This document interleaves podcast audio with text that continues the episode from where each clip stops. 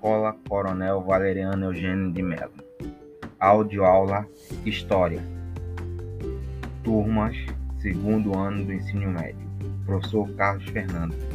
Olá, gente, bom dia, tudo bem? Aqui é o professor Carlos, tá? Eu quero trabalhar com vocês só continuando a atividade 3 sobre reforma protestante, tá? Hoje eu vou trabalhar essa audioaula. Amanhã eu vou estar passando a atividade nova, tá certo? A última atividade da unidade.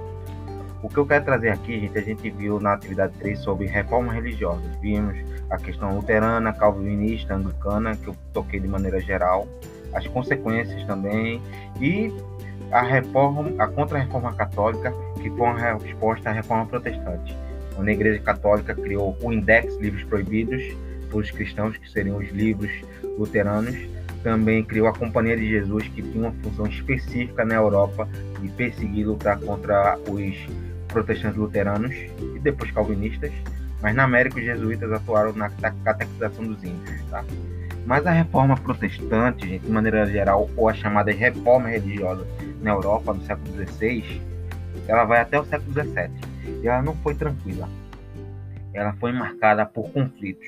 O que a gente pode dizer, afirmar, com base na história e nos registros da época, é que pós a reforma religiosa, após a reforma protestante e a contra-reforma católica, começou um período de guerra civil dentro da Europa, uma briga que vai envolver católicos e protestantes. Não era uma briga simplesmente religiosa, porque também existiam interesses de Estado, existia questões políticas. E naquela época, gente, Estado e religião andavam de mãos dadas. A religião usava do Estado, o Estado também usava da religião, não tinha como separar. Essa separação entre Estado e Igreja, Estado e religião, credo e política, aconteceu depois da Revolução Francesa, quando se criou o conceito de Estado laico. O Estado laico, gente, surge justamente para evitar que assuntos de religião interfira no Estado e também que o Estado interfira, interfira na liberdade religiosa das pessoas. É importante a gente ter essa divisão. Porque se misturar, acaba tendo um grande problema. A religião determinar o que o Estado vai fazer, ou o Estado determinar o que a religião deve ser feito. A religião deve fazer também. Estou entendendo como é importante a separação. Mas no século XVI, XVII, isso não estava tão claro, não. Era misturado. Então, consequentemente, ocorreram vários conflitos. Esses conflitos a gente chama de guerras de religião. E o que, que seriam essas guerras de religião? Tá? Anotem aí. As guerras religiosas na Europa. Anotaram aí? História? História, guerra religiosa na Europa. Logo abaixo. A guerra religiosa na Europa, as guerras, no plural, né? Foram uma série de guerras religiosas travadas na Europa a partir de 1524 até 1648. Ponto. Após a reforma protestante, começou uma série de conflitos envolvendo reis e governantes e também líderes religiosos. Eram disputas religiosas, mas também acabavam também envolvendo questões políticas. Ponto. Naquele período, religião e Estado não estavam separados. Ponto. Então a Europa, gente, estava começando uma guerra envolvendo questões políticas, de herança, poder econômico, poder político, envolvendo religião. A gente pode ver o seguinte: países protestantes contra reis católicos e contra a própria Igreja Católica. Então começou a ter uma perseguição. Gente que era do mesmo povo, mas que escolheram religiões distintas, credos distintos, começaram a, a guerrear entre si. Por exemplo, a questão da Inquisição não foi uma coisa só católica. Também protestantes tiveram suas inquisições para condenar não apenas católicos, mas também outros protestantes que eram de outra, de outra denominação, de outra seita. Então também começou a ter protestantes contra protestantes. E também se perseguiu também paganismo, antigas práticas pagãs. Por exemplo, nesse contexto de reforma dessa reforma protestante, já foi o seguinte, constante dessas guerras religiosas, isso aconteceu nos Estados Unidos, a questão do massacre de Salem, onde 20 pessoas, entre homens e mulheres, foram condenadas por bruxaria. Isso foi uma coisa nas Américas, tá certo? Também aconteceu na Europa perseguição de pessoas acusadas de bruxaria. Não eram só cristãos que praticavam heresia, mas também gente que era acusada, muitas vezes injustamente, de prática de bruxaria.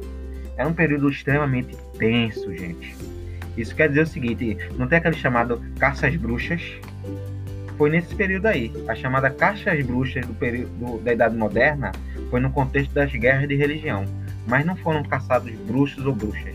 Foram caçados cristãos, foram caçados protestantes, cristãos de maneira geral, católicos ou protestantes, ou gente que não discordava de um determinado grupo que tinha uma religião e exercia aquela religião com poder político.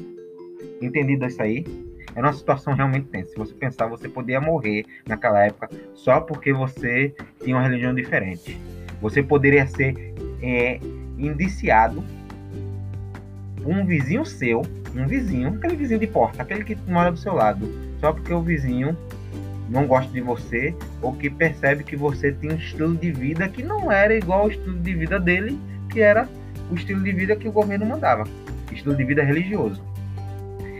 Estão entendendo, gente? Outro detalhe, essas guerras de religião não só foram com protest, como eu disse, com protestantes, com protestantes não, cristão não. Também foram perseguidos judeus. Também naquela época, essas reformas religiosas perseguiram judeus, principalmente em, em Portugal e na Espanha, na Península Ibérica. Tanto é que isso no século XV, isso no ano do descobrimento da América, em 1492, os reis da Espanha, Isabel de Castela e Fernando de Aragão, editaram uma lei que obrigavam que todos os é, judeus que residissem em Córdoba, no sul da Espanha, que era um antigo califado árabe muçulmano, eles tinham que, se eles quiserem continuar com seus negócios no, na Espanha, sob o governo dos reis católicos, eles tinham que abjurar do judaísmo, se converter ao cristianismo. Caso eles não quisessem isso, eles seriam expulsos. Então, muitos judeus tinham a seguinte opção: fugiam, abandonavam tudo, se quisessem manter sua fé, ou se não se converter ao, ao cristianismo na Península Ibérica. Isso que aconteceu com muitos. Os que não aceitaram ou migraram para a África foram para o Egito e para o Império Turco-Otomano, que era um, que era um império é, onde é a atual Turquia, que tinha tolerância religiosa, isso alguns, né? E outros foram para a Alemanha e para a Bélgica, porque os protestantes de, de, um tempo depois, principalmente depois da reforma religiosa, a Bélgica e a Holanda praticaram a questão de tolerância religiosa contra judeus, tá? Então isso aconteceu na Península Ibérica. Foi uma perseguição que foi do século XV até o século XVIII. Em Portugal e Espanha, judeus eram, foram perseguidos até o século XVIII. Questões religiosas, tá? Tanto é que na Espanha e Portugal existe uma palavra para denominar é, para denominar os judeus da Península Ibérica. Eles eram chamados de judeus sefaraditas, os que ficaram que eram na Península Ibérica, que foram obrigados a se converter ao cristianismo. Outra palavra que era usada muito é, naquele período, século XV, século XVI, século XVII, para se referir a judeus que se converteram ao cristianismo, que foram obrigados a se converter ao cristianismo, eles usavam a expressão chamada cristão novo, que é o seguinte, é aquele cristão que foi recém-batizado adulto, que foi o caso dos judeus. Os judeus eram, foram obrigados a se converter ao cristianismo e foram batizados adultos. Eram chamados de, de cristãos novos. É uma expressão que vocês vão ver muito na história do Brasil. Muitos dos colonos que vieram para o Brasil no período do século XVI, século XVII, eram judeus que foram obrigados a se converter ao cristianismo. Eram chamados aqui de cristãos novos e eram perseguidos eram perseguidos também pela igreja. Tanto é que aqui no Brasil e em Portugal, aqueles cristãos novos que praticavam o judaísmo em segredo, eles poderiam é, ser serem perseguidos pela Inquisição e muitos condenados à morte ou à prisão. Isso era o que os historiadores chamavam o seguinte, chamado cripto-judaísmo. É aqueles judeus que, para a sociedade colonial e portuguesa na época na Espanha, eram cristãos, iam para a missa, comungavam, mas dentro de casa eles praticavam antigos ritos judaicos. Existe isso. Existe um documentário, gente, agora que eu não me lembro o nome. Se eu achar, eu passo para vocês. Que é a chamada Estrela. Eu me lembrei. A Estrela Culta do Sertão. É um documentário feito aqui no, no Nordeste, não sei qual foi o estado, acho que foi Pernambuco, contando a história das famílias judaicas que existem no sertão nordestino. Famílias descendentes de judeus que mantiveram de forma oculta, escondida, práticas judaicas. de coisas simples, desde varrer a casa até tratar alimento, podia identificar se a pessoa era judia ou não. Agora, se vocês quiserem entender como era a perseguição dos judeus na Espanha, tem um filme muito legal. Pode procurar no YouTube que eu acredito que tenha, chamado Dia de Ira. Dia de Ira não, perdão. A Ira de Deus, o nome do filme. A Ira de Deus. E um filme que conta essa questão da perseguição dos judeus na Espanha. Os judeus que eram que foram convertidos à Cristo Nova. É um filme que tem trama, é com Christopher Lambert, aquele ator que fez o filme Highlander, se vocês já ouviram. É um filme muito legal. Se eu achar aqui, eu passo para vocês, certo? Entendido esse contexto aí desse conflito, a perseguição dos judeus, agora vamos ver quais eram os conflitos que existiam. As principais guerras religiosas na Europa, tá? Foram várias, aconteceram em Portugal, na Bélgica, na Holanda. Eu vou citar algumas, tá certo? Guerra dos Camponeses, que tem a ver com os anabatistas, que eu vou citar. Tem a Segunda Guerra de Kappel, na Suíça.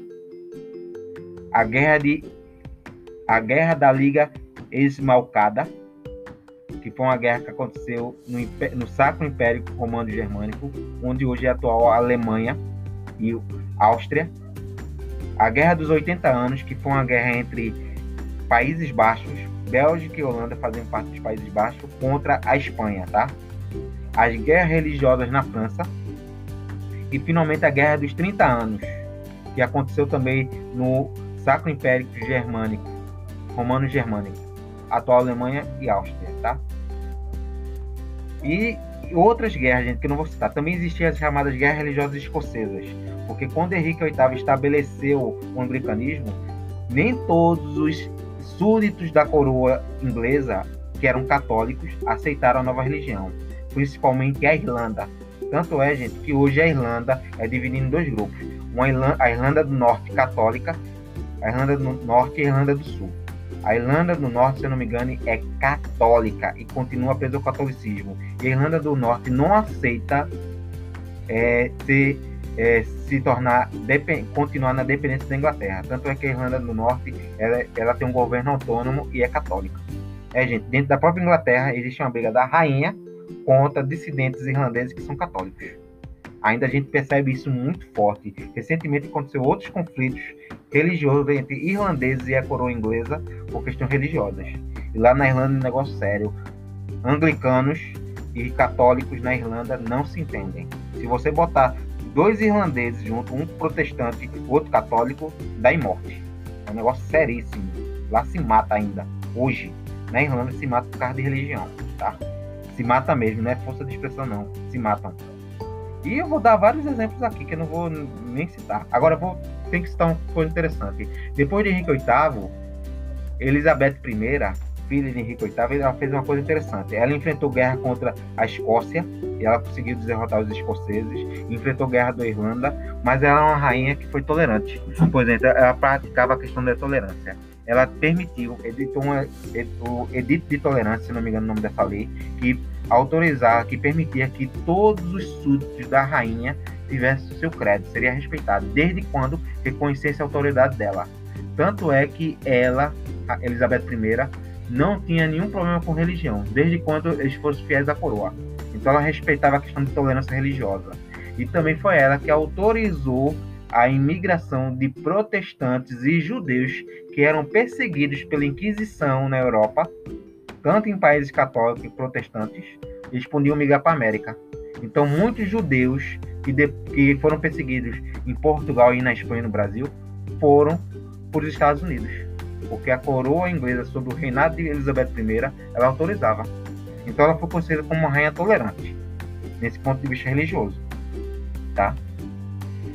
Entendido isso, eu vou só citar aqui rápido algumas dessas revoltas, tá? Assim, com mais detalhes. Uma delas, que tem a ver com as guerras camponesas, uma delas que aconteceu na, na, na Alemanha, no Sacro Império Germânico, foi os anabatistas, que em grego significa batizadores, que era o seguinte, foi um movimento religioso camponês inspirados no, nas ideias do luteranismo. Tanto é que os líderes é, dessa, dos anabatistas eram os seguidores alunos de, de Lutero. Só que a reivindicação deles queriam que a religião, o cristianismo, esse protestantismo também chegasse às camadas camponesas. Então, quando o movimento anabatista chegou até a camada popular dos camponeses, onde eles pegavam muitos dos, dos valores que a reforma protestante trazia, mas também eles sentavam revolta. Então, os anabatistas foram acusados por príncipes alemães na época de estarem estimulando os camponeses a se revoltarem contra seus senhores. Por que eu estou dizendo isso? Porque mesmo a reforma protestante, a luterana, querendo uma religião nacional para a Alemanha, ela não mexeu na questão da hierarquia, porque a sociedade alemã ainda é uma sociedade medieval, dividida em estamentos. Existia a nobreza, existia os plebeus e os camponeses. Então, as populações camponesas que ainda viviam no sistema de servidão no século XVI tinham que obedecer os príncipes alemães. Os anabatistas, quando chegaram a essa camada, atendendo reivindicações de uma espiritualidade mais próxima dos pobres e também também é, diziam que não existia nenhuma hierarquia entre os homens, todos seriam igual perante a Deus, isso estimulou entre os camponeses, inspirado nas ideias do anabatistas, a não obedecer àquela hierarquia medieval. Então começou a acontecer uma série de revoltas camponesas, onde os camponeses não iam aceitar como antes a questão das, or das ordens da nobreza, que eram donos de terra. O motivo é o seguinte: o que, que os camponeses queriam? Além da liberdade religiosa, ter garantido um pedacinho de terra para eles, para ter a sua produção comunal. Isso rompia na época, gente, uma hierarquia que vinha desde a Idade Média, entre a nobreza que manda e os camponeses que são e servos que obedecem à nobreza. Diante disso, a nobreza alemã tinha medo que aquele movimento anabatista se tornasse uma grande revolta camponesa que, que pudesse não apenas abalar o poder da nobreza, mas tirar terras deles e até mortes. E na história da Alemanha, no século XV, século XIV, existiam registros de revoltas camponesas, camponeses matando seus senhores. Isso foi na Alemanha, foi na França. Então existia um medo da nobreza alemã de revoltas camponesas, das revoltas camponesas dos anabatistas. Então a nobreza condenou. E essa nobreza apoiou Lutero e queria que Lutero tomasse uma posição. E qual foi a posição do Lutero? Lutero autorizou a execução e uso da força e até a eliminação dos líderes e camponeses revoltosos contra seus senhores. Então vamos dizer o seguinte, isso é um dos pontos negativos contra é, Lutero. Lutero autorizou o uso da repressão da no, do exército da nobreza na Alemanha, na atual Alemanha, na atual não, no antigo império, do Sacro Império Germânico Alemão, usando da força militar de exércitos contra os camponeses. Foi um massacre, gente. Os anabatistas foram quase, quase que mortos. Que sobreviveram foram para a Suíça e outros pontos. Uns foram até a Rússia, alguns, alguns historiadores apontam. Quer dizer, Lutero usou, autorizou o uso da violência contra um grupo que ele considerou herege. Tanto é que os anabatistas foram considerados hereges naquela época. Também tem outro detalhe sobre Lutero, gente. Lutero também tinha um preconceito contra os judeus aquele sentimento antissemita contra os judeus na Península Ibérica, em Portugal da Espanha, não era uma coisa exclusiva de Portugal da Espanha, não. Também existia em toda a Europa. E Lutero também tinha uma visão negativa e preconceituosa contra os judeus, por eles serem judeus. Tem essa coisa que pouca gente sabe. Lutero também tinha uma série de ressalvas contra a presença judaica, judia. Interessante esse ponto. E, gente, ó, vai acontecer outros conflitos. Para resolver esses conflitos, que se tornar guerra de Estado, então foi criada aí, gente, a chamada Paz de Augsburgo, que foi um tratado assinado pelo o imperador do Sacro Império Germânico, romano-alemão, chamado Carlos V, que foi uma resposta da Guerra da Esmalcada. Esse acordo foi assinado em 25 de setembro de 1555, na cidade de Augsburgo, na Alemanha. Estabeleceu uma coisa simples: a partir de um, dentro de um prazo determinado, era permitido que todos os súditos da Alemanha pudessem escolher sua religião ir para aquele país que tem a religião que ele quer professar, que tem que ser a religião do rei. Então se permitiu Carlos V nessa fase de Augsburgo que os luteranos pudessem ir para um país um, go um governante, um príncipe que praticasse a religião luterana. Então isso foi um tipo de certa tolerância religiosa. Eles podiam migrar e levar consigo seus bens. Quer dizer, a religi eles podiam, esses, esses luteranos podiam ir para um reino ou para uma cidade onde seu príncipe, seu governante, também fosse luterano. E quem fosse católico seria governado por reis católicos. no caso Carlos V. Tá? Infelizmente, esse acordo não incluiu nem anabatistas nem calvinistas, continuaram a ser perseguidos. Mas esse foi um primeiro acordo religioso, onde estabeleceria uma trégua e permitiria que quem fosse protestante pudesse escolher um país e um governante que fosse também luterano. Ou como um católico podia sair de um país que o rei era luterano, protestante, e podia ir para um rei, um rei que era católico. Tá entendendo? Isso aí. Mas isso aí não resolveu os problemas. Anos depois, em, mil, em 1618, começou a chamada Guerra dos 30 Anos, que, que foi uma guerra que foi de 1618 até 1648. Foi uma guerra que começou no Sacro Império Germânico, na Alemanha e Áustria, atualmente, e se espalhou por toda a Europa, que foi uma guerra por motivações religiosas, reis católicos contra soberanos protestantes, que vai envolver exércitos feitos por, por católicos, em sua maioria, protestantes, exércitos protestantes, cada um liderado por seus governantes que seguiam as suas religiões. Foi uma guerra que durou 30 anos e começou a se espalhar por Europa toda. Junto com essa guerra dos 30 anos, também ela se meteu em outras guerras. Também na Escócia, estimulou as guerras na Escócia, na independência da Escócia, a guerra da Irlanda e também tem aí nesse contexto a guerra dos 80 anos, que foi uma guerra entre Países Baixos contra a Espanha. Por quê? Carlos V, para você ter ideia, ele era casado com uma das filhas de é, Isabel de Castela e Fernando de Aragão. Então, Carlos V, ao se casar com uma princesa da família da coroa espanhola, ele também tinha direito a. Ele era herdeiro de todos os bens da Espanha. Quando Carlos V, é, Carlos V morre, ele vai ter uma filha e vai ter com isso um neto. E, é, esse neto, esse, esse, neto foi, esse neto não, esse filho foi Felipe, Felipe II da Espanha, que foi um governante que fez a chamada União Ibérica. Ele governou Portugal, Portugal e Espanha. Nesse período de, 17, de 1580 até 1640. Por exemplo, durante a Guerra dos 30 Anos, a Espanha era governada por Filipe II, e Filipe II era filho de Carlos V. Quando Carlos V morreu, ele era herdeiro de todo do trono do Sacro Império Germânico, que estava em uma guerra civil pelo poder, mas ele também tinha herança sobre outros, outros, outros países, outros reinos, entre eles os Países Baixos. O interessante é o seguinte: Bélgica e Holanda formam uma aliança dos, das sete províncias dos Países Baixos. Essa, essa aliança buscava o seguinte: que a autonomia desses países em relação ao Sacro Império Germânico em relação à Espanha. Então, o que aconteceu? Essas províncias começaram a juntar recursos financeiros e dinheiro para fazer guerra contra, primeiro contra o Sacro Império, Sacro Império Germânico alemão, e depois contra a Espanha de Felipe II. Isso é uma guerra, gente, que durou até 1648. A Guerra da Autonomia da Espanha. A Guerra da Autonomia das, é, dos Países Baixos. Isso a gente vai ver de novo quando for ver sobre o período holandês. Porque foi nesse período dessa guerra entre Espanha e Países Baixos que os holandeses ocuparam Pernambuco. Tá vendo aí como tem esses assuntos da Europa também tiveram consequências aqui no Brasil? Então foi essa guerra. A Holanda e a Bélgica queriam autonomia da Espanha. Então, a Guerra dos 80 anos também está inserida nessa Guerra dos 30 anos. Tá? Uma guerra séria, consumiu recursos, muitos cristãos e protestantes morreram. Se acredita que morreu em torno de 25 milhões, 20, 12 milhões, 13 milhões de pessoas durante 30 anos de conflito.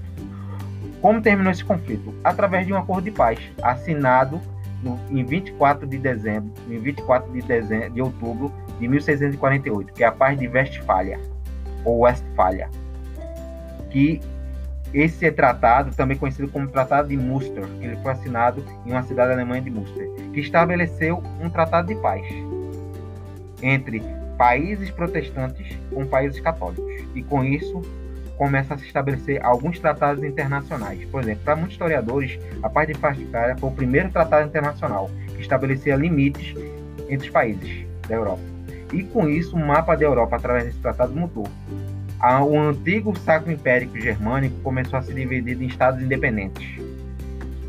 Os Países Baixos, Holanda e Bélgica se tornaram países independentes da Espanha. A Irlanda do Norte começou também a ter sua própria autonomia em relação à Inglaterra. Então, essas foram as consequências desse tratado. Outra consequência aqui, gente, ó, que eu vou citar, que é importante, é a separação da, das, das, sete províncias unidas dos Países Baixos em relação à a, a, a, Espanha. E a Suíça e a Suécia se tornaram independentes do Sacro Império Germânico. Entendi esse detalhe aqui? Essa é uma informação interessante. Começa após o, o Tratado de Westfália, que é o Acordo de Paz, começa a surgir dentro da Europa países independentes, independentes da Espanha, independentes do Sacro Império Germânico, que aquelas eram as duas superpotências. Os dois países mais poderosos do mundo, os estados mais poderosos, era a Espanha e o Sacro Império Germânico, tá? O Carlos V, no Sacro Império Germânico, e na Espanha é, com, é, com Felipe II. O que é interessante, o que é que tem em comum entre Espanha e o Sacro Império Germânico? Porque eles eram governados por uma família real, que foi uma das famílias reais mais importantes na Europa até o século XX, gente. Vocês procurem, podem procurar na internet, a família Habsburgo. A família Habsburgo é uma, um clã de uma nobreza que governou vários países na Europa, países católicos. Isso foi na Alemanha, no Sacro Império, foi na Espanha e Portugal. Por exemplo, não tem Dom Pedro I, imperador do Brasil, ele também fazia parte da família Habsburgo. Ele tinha uma descendente de Habsburgo, porque a mãe dele, Carlota Joaquina, era descendente de Habsburgo. E outra coisa, detalhe, Dom Pedro I foi casado com uma princesa austríaca também do ramo dos Habsburgo, Teresa Leopoldina.